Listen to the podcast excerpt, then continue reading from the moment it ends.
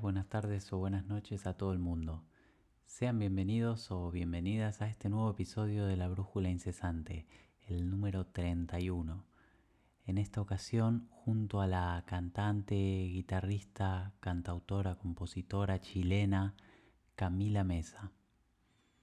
Camila es una de las artistas chilenas más reconocidas en Estados Unidos en Nueva York y en el mundo y fue un placer poder dialogar con ella durante un buen rato.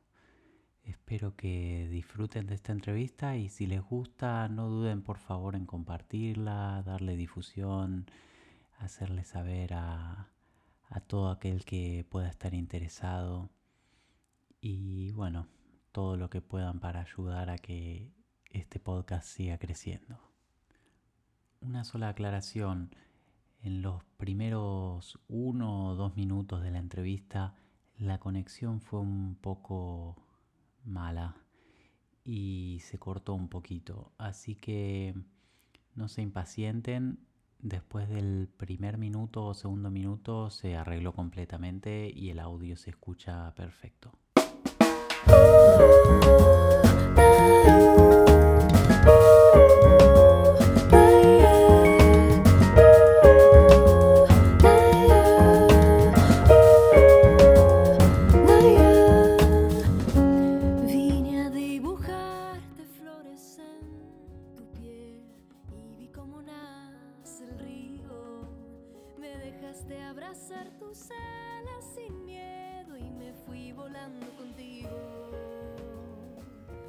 La tenemos en línea a la guitarrista, cantante, compositora, cantautora Camila Mesa. Camila, bienvenida. Hola, muchas gracias. Gracias por la invitación, Santiago. Bueno, un placer. Gracias a vos por tu tiempo. ¿Cómo, cómo estás? ¿Cómo te está tratando eh, toda esta novedad, el, el COVID? Wow, Sí, ha sido, me imagino que para todos igual, ha sido como un, un poco una montaña rusa, así. Como que hay momentos en que, en que, claro, como que se apacigua un poco toda la, de, de, adaptación a, a, todo esto que está sucediendo. Eh, pero también hay momentos como y momentos también de, de, reflexión que me han como un poco mantenido eh, más en, pie, como la idea de tener claro un poco como esa, que, que sirve igual como para cuestionar y, para lograr como encontrar un poco esas respuestas más profundas como a todos. Sí. Pero ahora me encuentras bien, me encuentras en, un estado positivo. Qué bueno, bueno, eso es lo, importante, me imagino. Y con tanto tour, shows y, todo eso cancelados y sin, eh, sin un futuro visible, cercano, eh, ¿Qué, estuviste haciendo? ¿Qué estás haciendo musicalmente? Como que un poco eh, todo este tiempo me, ha dado la posibilidad también de, de como de dice, diversificar, ¿no es cierto? lo que uno hace.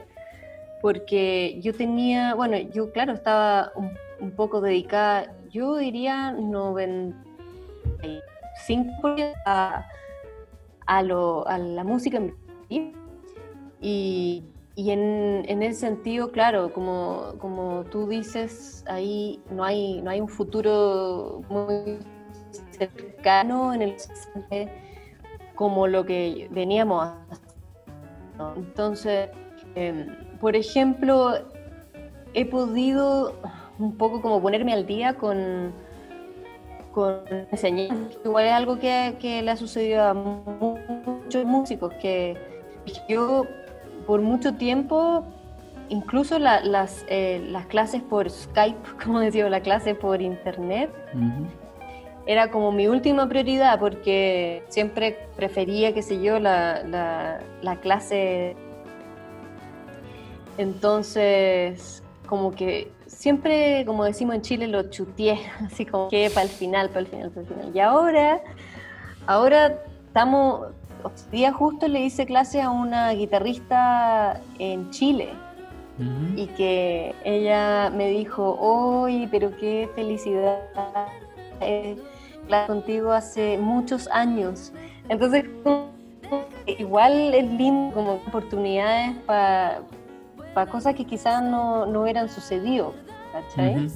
Em, entonces, enseñanza y también tratando de un poco como, como mi como conexión con la música, tratar de hacer proyectos, incluso un con, con un colega, una colega, todo eso como que mantiene un programa eh, eh, presente.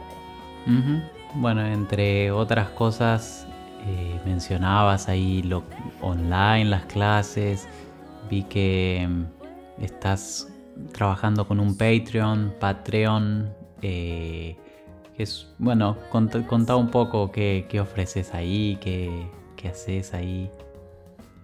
Eso. Eh, bueno, el, Patreon, claro, lo, lo, lo lancé justo cuando partió todo esto.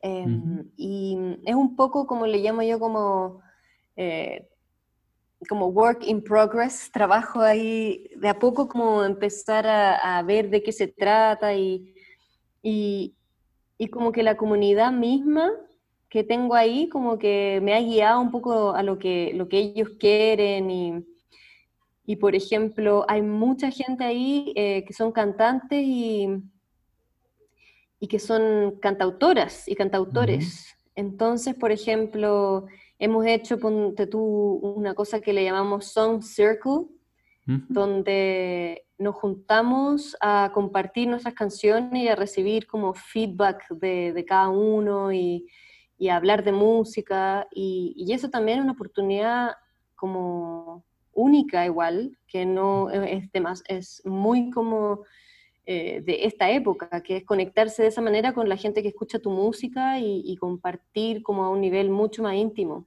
Mm. Y eso me ha gustado mucho porque se genera como una comunidad que es mucho más profunda que las otras redes sociales, porque las otras como que todo el mundo va pasando como rápido y como que no hay mucho real, real momento de, de qué sé yo, de de mm. conversación.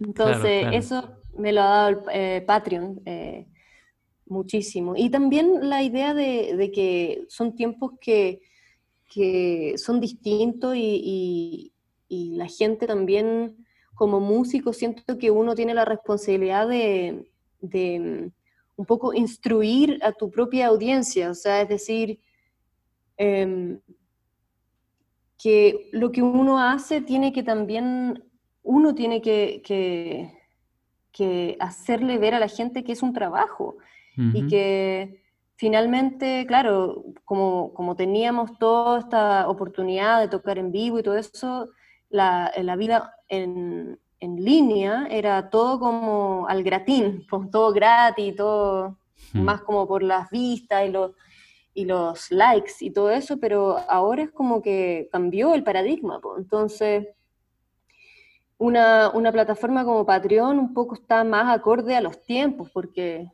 em, o sea, los músicos es uno de, de los rubros que más eh, afectados también están. Vamos.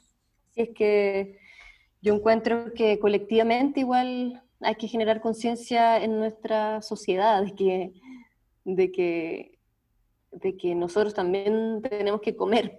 Entonces, claro. por ahí va un poco. Y la comunidad más que nada, eso es lo que más me, me, llama la atención de, ese, de ese tipo de plataforma. Sí, ni hablar, el, el, contacto directo también con, sin intermediario, ya con, mismo vos decías recién, con la gente que te dice, bueno, ¿por qué no haces más un poco de esto? O me interesa esto. Eh, como el, feedback ahí inmediato, ¿no? Total, totalmente. y, el, claro, el feedback real, así como, como que uno siente que cada cosa que uno, uno como que comparte ahí es eh, como son, o sea, son fans, entonces como que te, te proporciona mucho como, como un empujón así energético para poder seguir creando y todo eso. Claro, qué bueno, qué bueno. Bueno, para, para un poco, bueno, los que no te conocen, ya todos a esta altura se habrán dado cuenta que sos de Chile. Eh, pero bueno, contanos un poco cómo fueron tus inicios en, la música, en qué momento te acercaste a este tipo de música, si siempre estuviste con el canto, con la guitarra, cómo, cómo fue eso. A ver, bueno, viniendo de una familia súper musical, porque mm, siempre, siempre que de que tengo recuerdo está hay alguien o eh, cantando o pegándole a las mesas con un ritmo y como que en verdad es como parte del lenguaje, eh, como de la idiosincrasia de mi familia, eh, la música.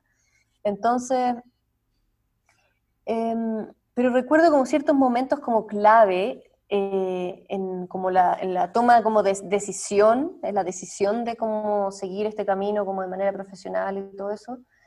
Em, ya como ponte tú a los 15, cuando ya todo el mundo, al menos en Chile, a los 15 como que, 14 incluso, como que todo el mundo ya se está preguntando, oh, ¿qué quiero hacer de mi vida? Y como mm. que uno se tiene que empezar a proyectar y todo eso. Que es impresionante porque uno igual es chico para decir, ya esto es lo que voy a hacer para el resto de mi vida. Pero afortunadamente como que siempre estuvo, siempre fue muy claro como, como el, dedicarse a la música y en ese momento yo estaba tocando más como, como rock y funk y qué sé yo, como bandas más que tenía como influencia un poco yacera, pero yo no tenía ni siquiera idea lo que era el jazz, así era como como una palabra que uno usaba a veces, como sin saber lo que era. Y, y, en ese momento, claro, me acuerdo pensar, hoy ¿qué es lo que me haría despertar todos los días y como realmente ya levantarse a practicar y todo eso y, hacer, y hacer las cosas que hay que hacer para, para poder eh, ser músico y, y, eso fue como, ya, está claro, la música es como lo que me haría ser feliz cada día que despierto y trabajar por, por tener esa, esa vida.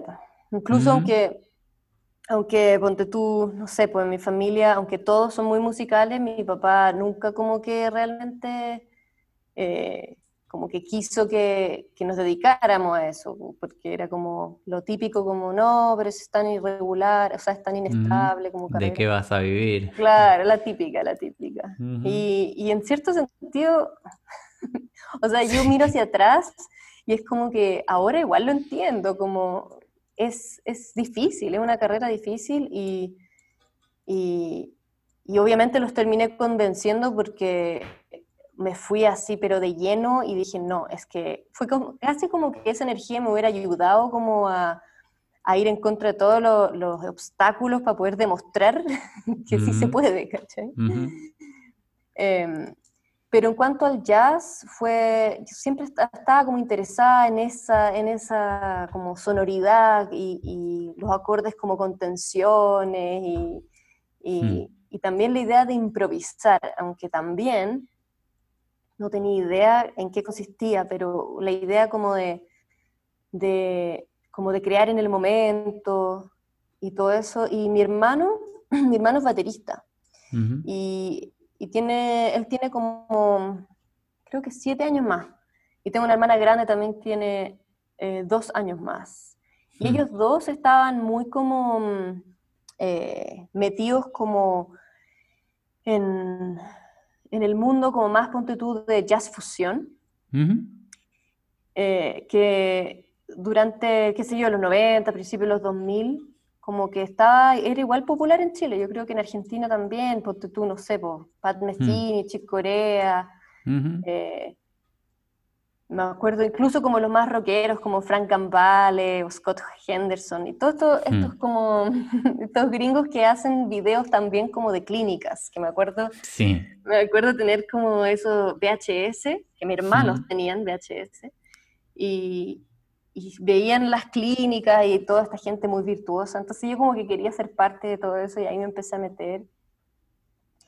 Mm. Y, y, como de ahí derivó también a, a, entender un poco de dónde venía esa tradición y a irme un poco más hacia, hacia la tradición de, del jazz y, y estudiar eso y todo.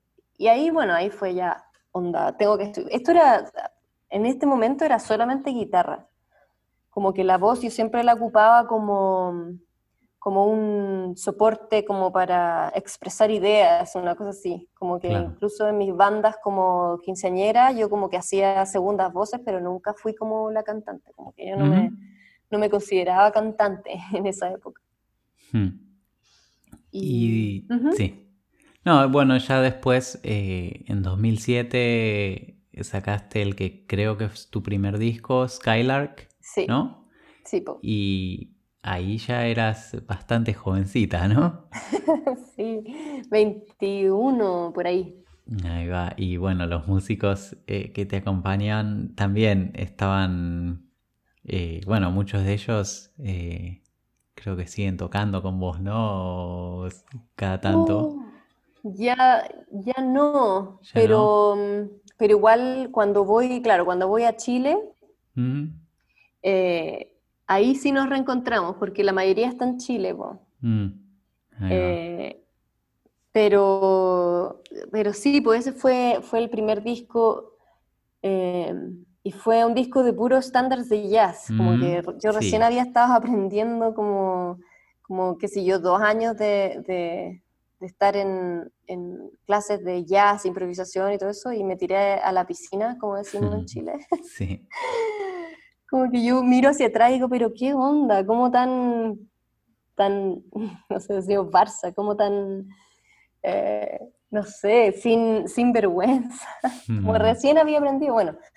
Cuando encontré el jazz también me pasó algo como igual mágico, como que es un poco así, como que me encontré en, en, como, como uno podría decir, me encontré como en casa, en, un sentido como metafórico de, de que esa era la música que estaba buscando, como esa, ese, esa manera de enfrentar la música, como de, de, que siempre puede ser distinto, de que también es un trabajo constante para mejorar, o sea, es, es interminable. Entonces eso es lo que finalmente cuando entendí y empecé a estudiar improvisación y todo eso, fue como, oh, finalmente encontré la música que, estaba buscando. Y, claro. todo partió con eh, parte como la época discográfica con Skylark. ¿Y en qué momento entonces te empezaste a sentir también como una cantante? Eso, bueno, que también fue fue un poco como el universo conspirando porque en la escuela, cuando entré a la escuela a los 18, por ahí, a la escuela de jazz, cuando ya convencí a mi papá que era lo que quería hacer y, ya dijo, ya no hay vuelta que darle. Em, ahí eh, yo tuve un profesor de entrenamiento auditivo que un poco es es como un mentor de cantantes, como que le tiene, tiene muy, bueno, de partida muy, muy buena educación, le da muy buena educación a las cantantes, como que, y tiene muy buen ojo para, para también para entender quién tiene potencial, porque yo obviamente, yo no, no tenía pensado cómo dedicarme a eso de esa manera. Y, y, él como que me escuchó en entrenamiento auditivo, uno siempre tiene que cantar en los ejercicios y todo eso, y él como que dijo, oye, ¿sabéis que tenéis muy buen oído? Y además tenéis buena voz, ¿estáis segura que no, no cantáis? Y yo así, mm, no, onda, no, yo no soy cantante. y después como que él me dio unos temas para aprender y todo eso, y y nos juntamos, ponte tú, en la sala de piano y a ya canta. Creo que eran unos bossa nova y, y unos como estándares, los, que, los típicos que uno se aprende al principio. Y me dijo, ya, listo, tenéis un guiso, como le dicen ustedes, tenés un guiso la, la, próxima semana. Y empecé a cantar, a cantar estas canciones en, con él y un con, con, él bajo y un clarinete em, en, en un hotel en Santiago. Y era como, como era una, una, pega fija, eh, fue como una escuela, era como ir a la escuela todos los, qué sé yo, todos los jueves. Y claro. era, era aprender ahí en, en, la cancha misma, porque ¿Mm? recuerdo que este pianista, bueno, un pianista más, más, más con mucha trayectoria y todo eso. Entonces, él también usaba ese, ese, espacio como, un poco era como, no era que la gente te estaba escuchando realmente, era más como música de fondo, pero nosotros lo tomábamos como, como, claro, escuela. Y, claro, claro. Y él te, a veces te, te corregía en medio de, en medio hmm. de, la, de, la, de la performance. Entonces, esas cosas se te quedan muy grabadas porque Claro, no es como estar en una sala de clase y no hay riesgo, estoy ahí con, sentada enfrente de un público, qué sé yo, y es como ya, eso, esa, esa, lección se me va a quedar grabada para siempre. Hmm, Así que fue, fue buena, sí. Qué bueno. Y después tengo entendido que ya en 2009 te viniste para, para Estados Unidos. Sí. Sí. En en, enero del 2009. Sí. Y bueno, viniste a, estudiar más que nada. Claro, em, un poco fue, fue una, conclusión eh, que, que, nació en base a haber ido el 2008, como en el verano, como en julio del 2008, fui a visitar como por un mes y medio, una cosa así. Y, era solamente como eso, era como ir allí y, escuchar la música en los clubes, como dejar eh, un poco eh, la, la, mitología que, que, existe como desde tan lejos, pues como que uno ve, ah, Live at the Village Vanguard, y uno se imagina, qué sé yo, no sé, pues un espacio muy distinto, después uno entra y es como, ¡oh!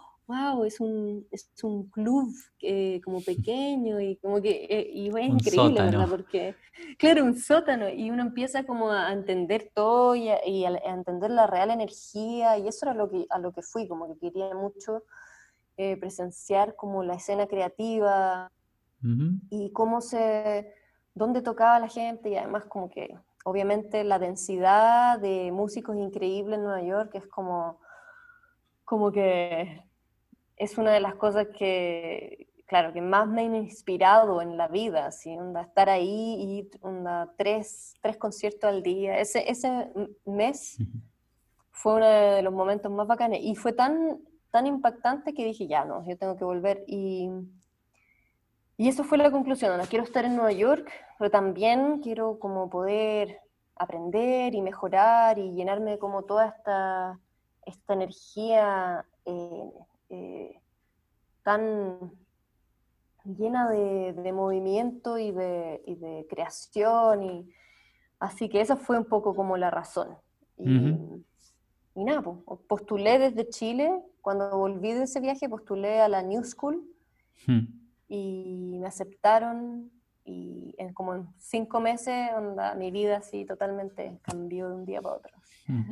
¿Y te imaginabas eh, que 11 años después seguirías acá con, bueno, con habiendo hecho todo lo que hiciste estos años, con tu presente, algo similar o nada? yo, yo creo que a esta altura, yo como que, ¿cómo se dice cuando uno ya, ahora estoy como, como muy pasado como mis sueños iniciales, ¿cachai? Hmm. Como mm. que ahora es como que estoy soñando sobre el sueño, es muy, muy loco, porque a veces como que hasta como que me, me sorprendo a mí misma como de la, qué sé yo, de las oportunidades que se me presentan, es como, como que a veces ni me la creo, a este punto no me la creo, mm. pero a la vez también eh, miro hacia atrás y es como, que realmente veo el proceso y, el paso a paso y el, y el realmente trabajar tanto, tanto, tanto, tanto. O sea, yo lo di, lo di todo, bueno, y lo sigo dando todo. Es como que esta ha sido mi pasión y es mi pasión. Y, los primeros años en Nueva York yo creo que no son fáciles para nadie. Em, pero claro, yo miro hacia atrás y digo, oh, como que si es que tuviera que revivir ciertas como cosas que dices, como que oh, a esta edad, ponte tú, no podrías. Acarreando el amplificador y, el, stand para el micrófono y el sonido y, la, una carpeta llena de, canciones con un atril, todo, todo en la espalda así, y, yendo como de un metro a otro a las 2 de la mañana para ganar como 20 dólares. claro, claro, claro. ¿Y cuáles, cuáles fueron tus primeras experiencias así de esas, de, tus sueños que decís, no puedo creer que estoy viviendo esto? a ver, yo llegué el 2009. Yo como que igual porque creo que puede haber influido que como que me fui a Nueva York un poco más, eh, qué sé yo, más eh, vieja, entre comillas, porque 23 igual no es viejo, pero para estudiar una carrera que, que mis compañeros gringos onda, eh, tenían 18. O sea, yo como que estaba atrasada en ese sentido. Pero a la vez yo ya tenía como el otro mundo, que era el mundo como de la experiencia de tocar y de, y de tener tu banda. Entonces yo cuando llegué allá y empezando a estudiar, ir a la escuela y todo eso, como que fueron dos semanas en las que pude onda, vivir la vida de estudiante y nada más. Onda, ya las dos semanas empecé a salir a buscar dónde tocar, porque ya estaba acostumbrada como a ese ritmo, como, o a esa como sensación de estar haciendo música, pues de estar haciendo música para la gente. Y entonces Eh, después de, ponte tú a ver, 2009, todos esos años fue como, fue como hacer todas las pegas del mundo, todas las pegas y tratar de encontrar conciertos y armar tus bandas y tocar con, con tratar de tocar también con gente, con gente que, que, uno admira, o sea, eso es lo que yo iba como con esa mentalidad de estudiante también, como quiero tocar con, con, con, toda esta gente que admiro porque quiero aprender. Entonces, en esas, en esas como resoluciones iniciales, como que creo que en un minuto eh, le mandé, le debe haber mandado, ya ni me acuerdo, pero ponte tu mensaje por Facebook a, Aaron Goldberg, que es un pianista que, siempre escuchamos en Chile, onda. Y, y, que además él había ido a Chile. Hmm. Y yo lo había conocido después de un concierto de Guillermo Klein.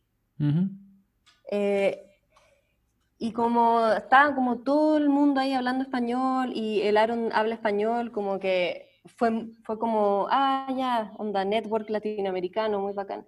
Y después le, le mandé un mensaje, hoy ¿te interesaría, ¿te interesaría tocar en, creo era como el Bar Next Door? un, un, clubcito así como para 15 personas. Así. Mm. Eh, y escuchó mi música en MySpace, para, que, para que hablemos de, de, hace cuánto tiempo fue. Y dijo, oye, ¿sabes que me gustó tu música? Ya, démosle.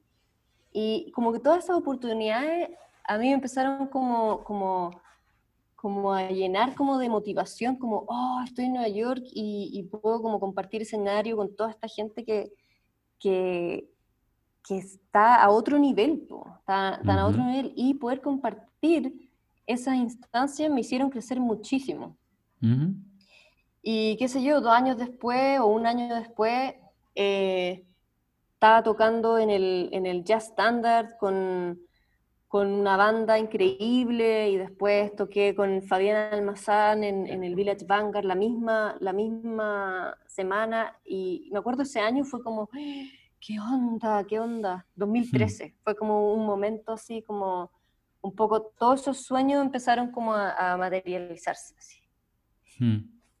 Qué bueno.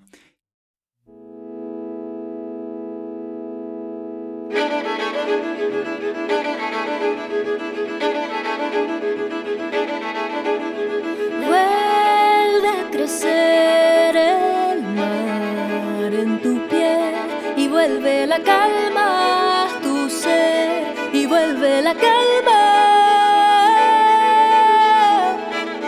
Vuelve a crecer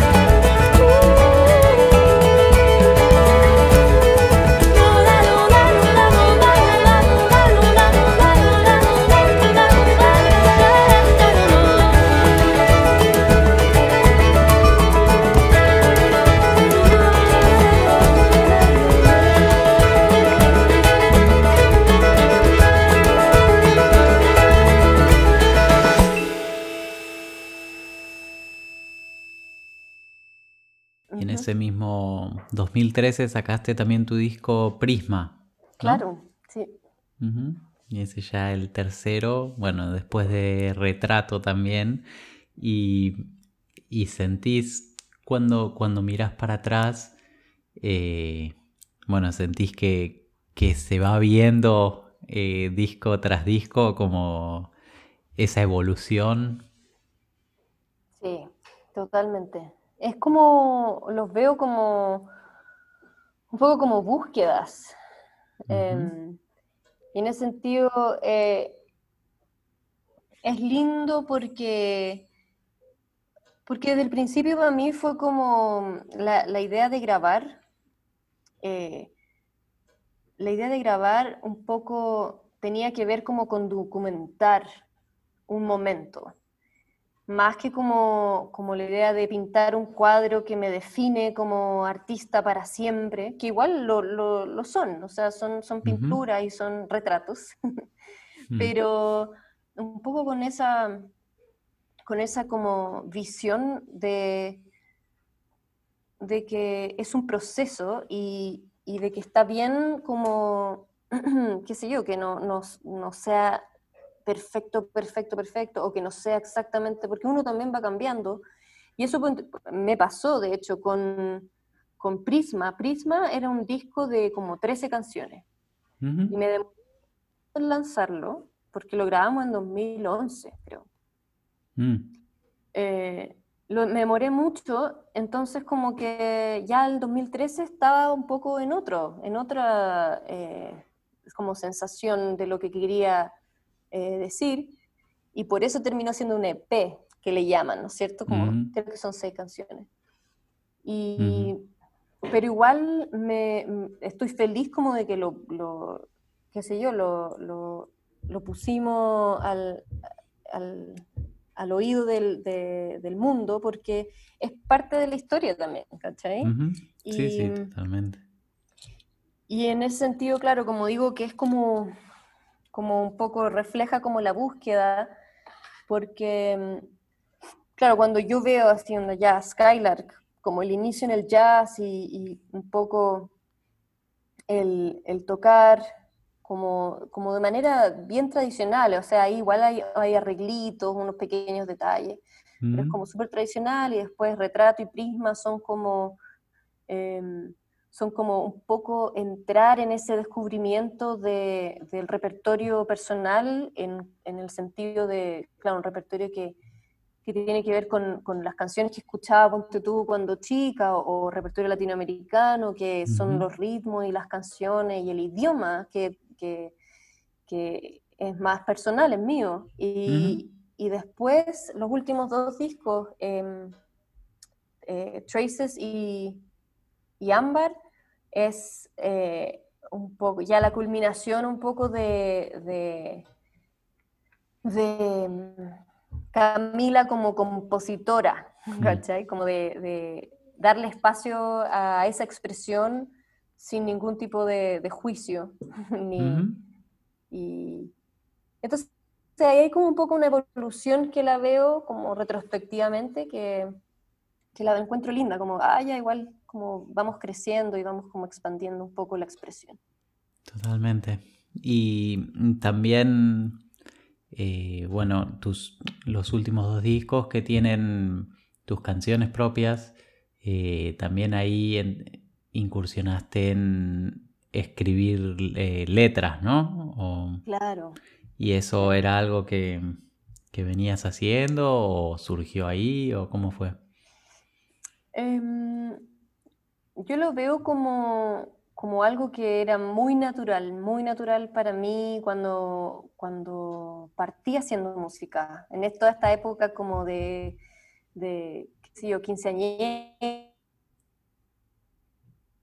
yo hacía canciones a los ocho años, de, que tengo memoria como que siempre hice canciones, pero mm, hubo como un, como un lapsus eh, cuando empecé a estudiar música, como que empecé, qué sé yo, a, investigar en repertorios, en, los repertorios de los grandes cancioneros y de, entender eh, un poco eh, como analíticamente también, como empezar a estudiar música de esa manera muy como teórica y, y, yo creo que eso como que me, me, me frenó a, seguir dándole como, eh, como a seguir dándole esa libertad como de, componer y hacer canciones porque, qué sé yo, uno empieza, qué sé yo, onda, está ahí escuchando una canción de, de George Gershwin y, y no, es que yo nunca voy a poder hacer una canción de ese tipo. Oh, estaba escuchando Wayne, Wayne Shorter y no, nunca voy a poder componer de esa manera.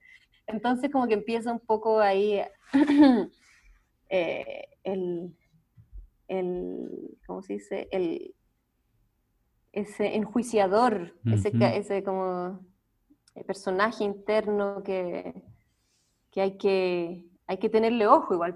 Ahí, claro, me dejó un poco sin, sin expresarme por mucho tiempo y después, cuando creo que coincidió como tú con terminar la escuela, cuando terminé la escuela en Estados Unidos y un poco viene como una crisis existencial de mm. ¿qué quiero hacer con mi vida? ya no tengo a nadie que me diga, onda, qué hacer las primeras horas de la mañana. Hmm. Y ahí finalmente, ahí empiezan a ser como renacer, yo diría, como... Em, esa expresión que era tan natural y tan eh, como importante en, mi, en, mi, en, mis inicios musicales, que casi como que son la razón por la cual yo incluso decidí hacer música, pues era como esa creatividad y todo eso. Igual lo, lo interesante es como un círculo completo, porque ahora empiezo de nuevo, pero ya tengo tengo mucho conocimiento y ya puedo como, como qué sé yo, hacer canciones que, que a mí me gustaría escuchar, que tienen quizás como los cambios y, la, y las melodías que, que, que, ya que me motivan a mí, y, pero sin ese enjuiciamiento, como un poco eh, empezando a, a, valorar mi expresión por lo que es y y lo que, lo que yo vi dentro de ese proceso es que también em, como que me reencontré con la música de una manera mucho más profunda y que tenía que ver también con casi una manera terapéutica, ¿cachai?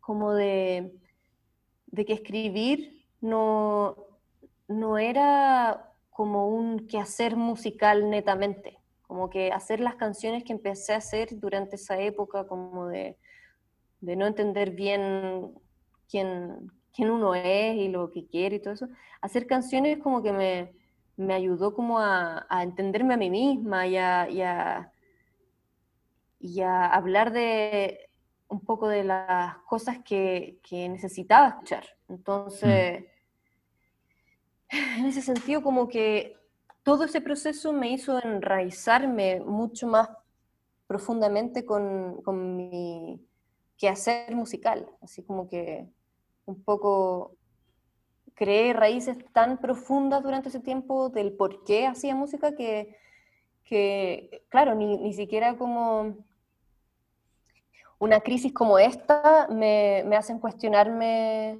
el por qué hago música. Y sigue siendo la misma respuesta hoy que hace 20 años?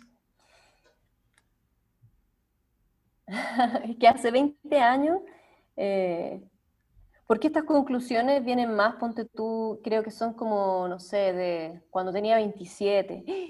¡Wow! ¿Mm? Han pasado muchos años. Claro, claro, me refiero igual a, bueno, ese, ese interés genuino que tiene uno cuando es, bueno, cuando vos eras una niña y, y, hoy en día eh, sigue siendo lo mismo.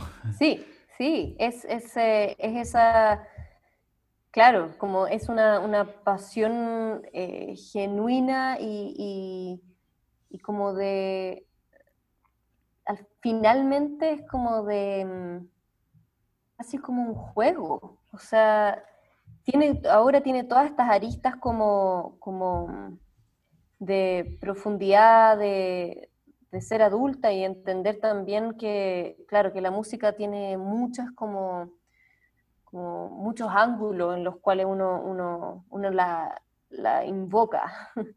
Pero finalmente, finalmente es claro, esa niña interna como totalmente enamorada de sentarme con mi guitarra y, y tratar de, de, tocar un pasaje de una canción un poco mejor y, estar muy feliz cuando puedo eh, improvisar sobre esta cosa mucho más, eh, como que igual termina siendo como un juego y, y y en ese sentido, como si lo llevo a, esa, a ese plano, claro, es súper simple, es, eh, es, mm. muy bonito así.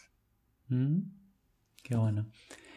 Y cuando, cuando uno escucha eh, la música que los que no serían eh, tus originales, la otra música que, que grabaste, aparecen temas brasileros, aparece algún tema argentino incluso.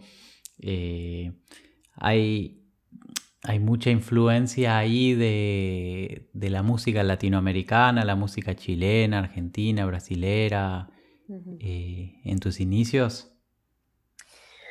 Em, bueno, eh, un poco yo lo veo como de distintos ángulos. Uno es que finalmente mucho viene por osmosis, ¿no es cierto? Como, como que uno podría incluso eh, eh, decir como eh, que, uno no ha estudiado la música de uno mismo, pero finalmente, qué sé yo, cuando uno camina por las calles, cuando uno se entra a una micro, cuando, y, bueno, en, mi caso también mi hermana mi hermana eh, traía varios discos como de muchas cosas y ella trajo, tenía un, disco de Víctor Jara eh, y, también nosotros tuvimos unas clases como, cuando empezamos, empezamos, mi mamá nos puso en clases de folclore y, éramos las dos, mi hermana y yo, onda con guitarras eh, de palo onda, como, esto era cuando teníamos como siete años. Hmm. Eh, y eran clases como extra programáticas, o sea, cuando llegábamos del colegio llegaba una, una, eh, una señora que era amiga de mi abuela, que se llamaba Estela, y nos, traía, nos traía canciones y nos hacía escribir las letras y los acordes encima, y entre eso Violeta Parra, Casamiento de Negro, me acuerdo, eh, también canciones bolivianas, eh, de todo un poco. Y, eso es lo que, lo que recuerdo. Yo en verdad a los 15 yo estaba totalmente como, como Jimi Hendrix, así. Esa era mi bola.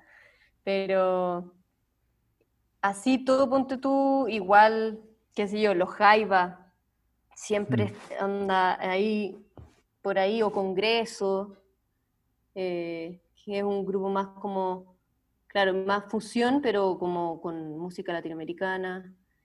Y, y eso, es más un poco, es, menos organizado que, que, que, mi estudio, ponte tú, en el jazz, que fue como, ah, ya, ahora voy a estudiar jazz. Como que la música latinoamericana es más como de de que siempre estuvo y de entrar y salir y de, y de volver a, ciertas cosas que, que, me gustan. Porque tú la samba argentina,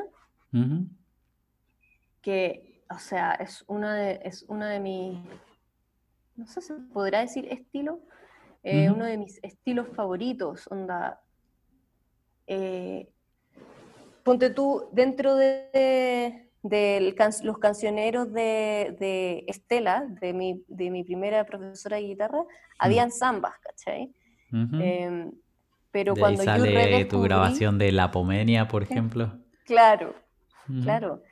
Y cuando redescubrí, fue como, oh, al fin, como este, este, este ritmo, este sentimiento que, que me encanta empecé, claro, finalmente a, traerlo a, este mundo, eh, como este universo nuevo que estaba creando, que tenía, claro, como más influencias como de jazz y todo eso, entonces la Pomeña es el resultado de, esa como de ese redescubrimiento y, de tener esa, como, eh, esa motivación como de rearmonizar y hacer versiones propias y todo eso. O sea, ahí mm. empieza como a generarse como una sinergia o como, ¿cómo se dice? Como una...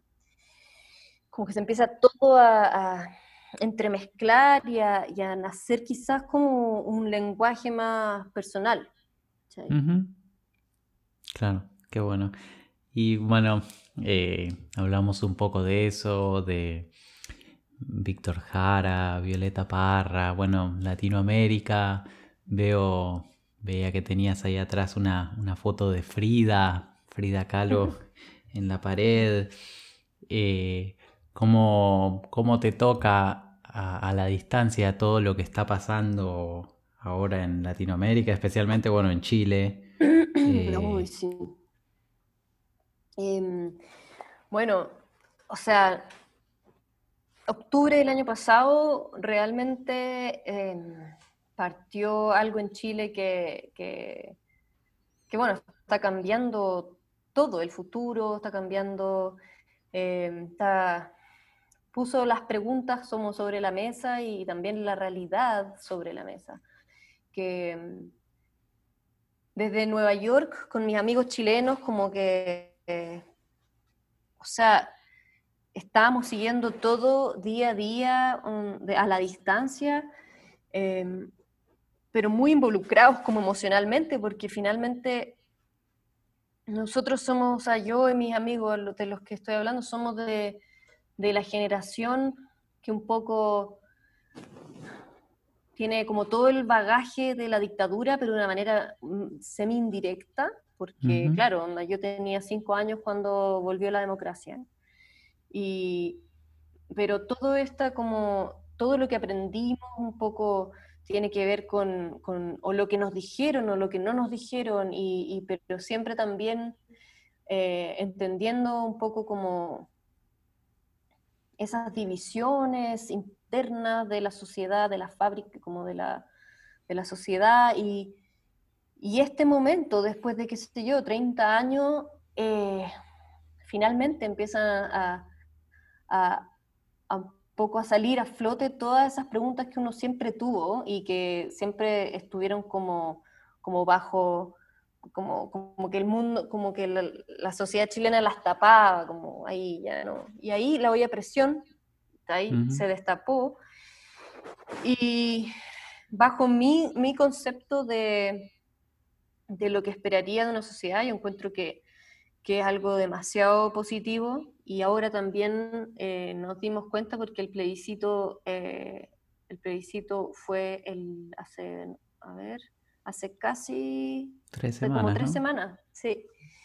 Y, o sea, un nivel, un porcentaje, pero in, impensable, o sea, no impensable, pero más que nada como increíble de gente está absolutamente en la misma sintonía, como de, sí, hay que, hay que eh, repensar, hay que repensar. O sea, Chile, eh, tú debes saber, pues nosotros igual como que eh, Chile fue como, es el conejillo de India igual de, del sistema en el cual estamos ahora. Entonces, un poco todo lo que está sucediendo quizás casi como que podría ser una profecía de lo que podría pasar en otros lugares, porque como que la sociedad chilena en su mayoría ya, ya, así como se dice, ya, eh, ¿cómo se dice cuando ya, ya no podéis más?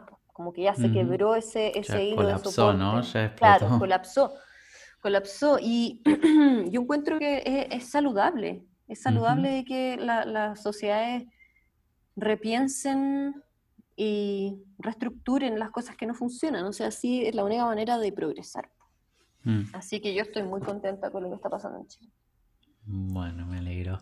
Eh, bueno, como para ir terminando, eh, algunas cositas más. Primero, eh, contanos cómo puede, cómo puede la gente, el que escucha, tanto ingresar a tu Patreon, Patreon o comprar tus discos, escuchar tu música? Eso.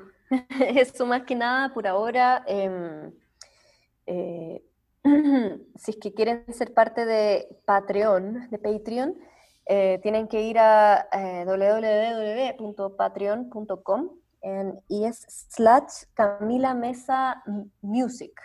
Camila Mesa Music. Y ahí hay varias como opciones, también como de, membresía, porque es, es en base a, membresía. Y ojalá se, se, puedan meter. ese es como el que más me entretiene en este momento. Eh, el resto, claro, sería como, mm, eh, si es que compran música, también ayuda mucho. y, en Bandcamp. Eso, oh, sí, Bandcamp. Y estoy organizando también, voy a, intentar por primera vez esto. Eh, que mm, en general, claro, con, con, los miembros de Patreon, claro, nos juntamos a a compartir, yo toco algunas canciones, entonces ahora la próxima semana voy a hacerlo también abierto como, como al público, como con un, pequeño ticket. El, otro miércoles.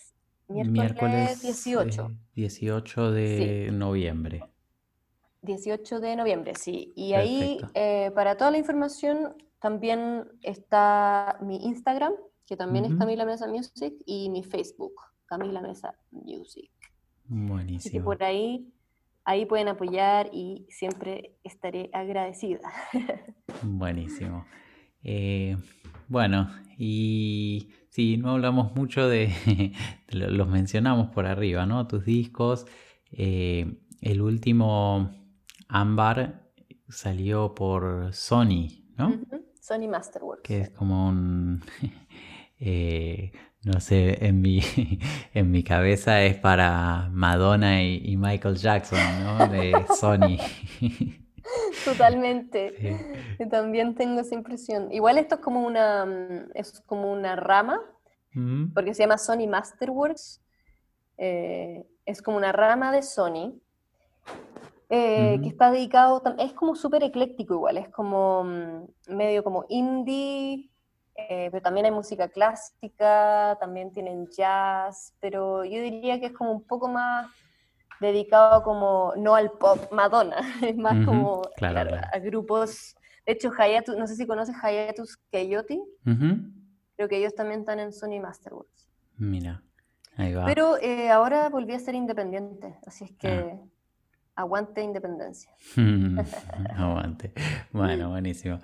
Y bueno, eh, siempre al final de la, de la entrevista le pregunto a los entrevistados y las entrevistadas por alguna recomendación de libros, discos, películas, series, lo que, lo que se te ocurra. Oh, a ver. Em, Mira, ahora leyendo, eh, tengo un libro acá que estoy leyendo, se llama eh, Zen Philosophy, Zen Practice, Tien An. Hmm. Eh, como que eso ha estado muy bacán, como poder también em, dedicarse un poco a, a prácticas de, como de, de un poco manejar, o más no sé si manejar, pero eh, estar más eh, presentes en el día a día y todo eso. Em, así que ese libro, eh, disco, déjame ver, ah, hay un disco que me encantó de este verano, que salió este verano, que también un poco tiene que ver con lo que, como con este libro, es como es un disco que tiene, es como un, mood, así como una, paleta de colores y como que sin dramas. Y se llama Americana eh, y es un colectivo, eh, Gregory Maret con Romain Collen y Bill Frisell. Ahí va. Em, y, ¿Y qué más? Bueno, eh, Acá también veo, eh, volviendo a, ciertos personajes clave que ahora están resurgiendo sus voces quizás también porque están muy relevantes. Eh, esto no es, una, no es una serie, pero quizá algo distinto. hay un, en, en, ¿cómo se llama? Yo me imagino que debe estar en Apple Music y toda esta cosa, pero Angela Davis Speaks. Escuchando ahí lo, eh, la filosofía y, la, y la, la cruda realidad hmm. de parte de, de, una pensadora maestra como, como Angela Davis. Em, bueno. por ahí estamos. Bueno, sí, ahí estamos. Bueno, bueno, muchísimas gracias por, por tu tiempo, fue un placer. Y... Gracias a ti, Santiago, muy entretenido.